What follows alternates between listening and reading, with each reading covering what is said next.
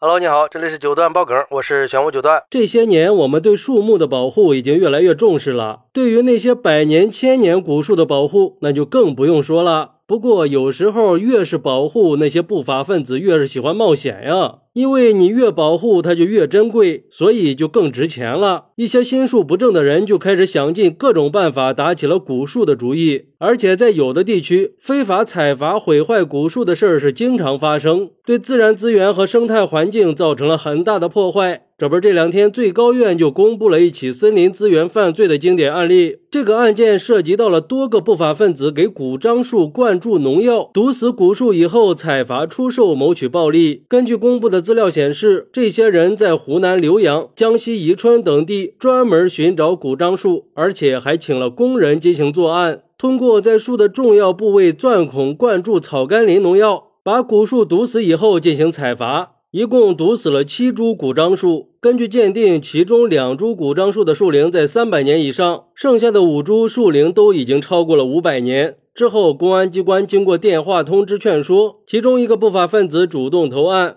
并且带着其他涉案人员到案以后，如实供述了犯罪事实。后来，法院经过审理，认为三个主犯违反国家规定，钻孔灌毒导致古樟树死亡，属于毁坏古树名木，已经构成危害国家重点保护植物罪。以危害国家重点保护植物罪判处主动投案的主犯有期徒刑四年六个月，并处罚金两万块钱。另外两个主犯分别被判有期徒刑五年，并处罚金两万和有期徒刑三年六个月，并处罚金一万块钱。而且最高院还表示，古树是指树龄在一百年以上的树木，有非常重要的生态价值。但是受利益的驱使，非法采伐毁坏古树，甚至已经成了非法产业链，需要加大惩治力度。而这个案子是跨了两省六市九区县的多团伙，成批量毒害古树系列案件之一。这个判决也是在彰显严惩危害古树犯罪、加强森林资源司法保护的坚定立场。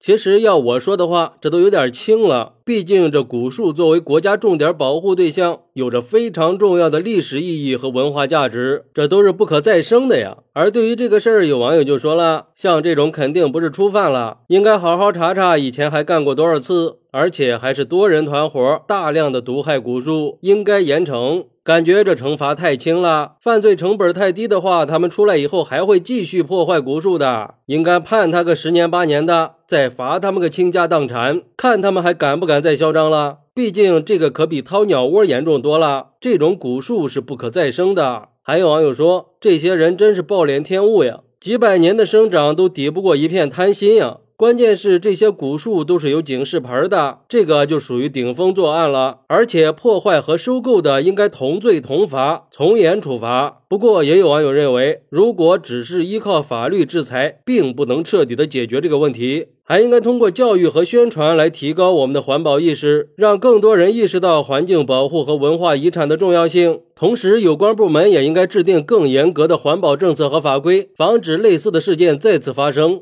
哎，我觉得这个网友说的有点道理。不过，这个案子的公布也确实给社会传递了保护古树和加强森林资源管理的重要性，也体现了司法机关对保护自然资源和环境的决心。更是在告诉我们，必须要意识到加强森林资源的保护是个紧迫的任务呀！有关部门应该加强监督和打击力度，加大对这方面违法犯罪的打击。当然，也希望我们可以通过这个事儿，都增强一下滥砍滥伐可能会构成犯罪的法律意识，千万不要因为不懂法触犯了法律呀！这个代价还是很大的，就像这几个人一样。而且这种情况大多数都是发生在农村我们就当这个事儿是上了一堂普法课，警示意义还是很强的。毕竟，任何破坏环境和文化遗产的行为都会受到法律的严惩。还是让我们一起好好保护我们的生态环境，传承我们的文化，给我们的后代留点念想。好，那对于这个事儿，你有什么想说的呢？快来评论区分享一下吧！我在评论区等你。喜欢我的朋友可以点个订阅，加个关注，送个月票，也欢迎点赞、收藏和评论。我们下期再见，拜拜。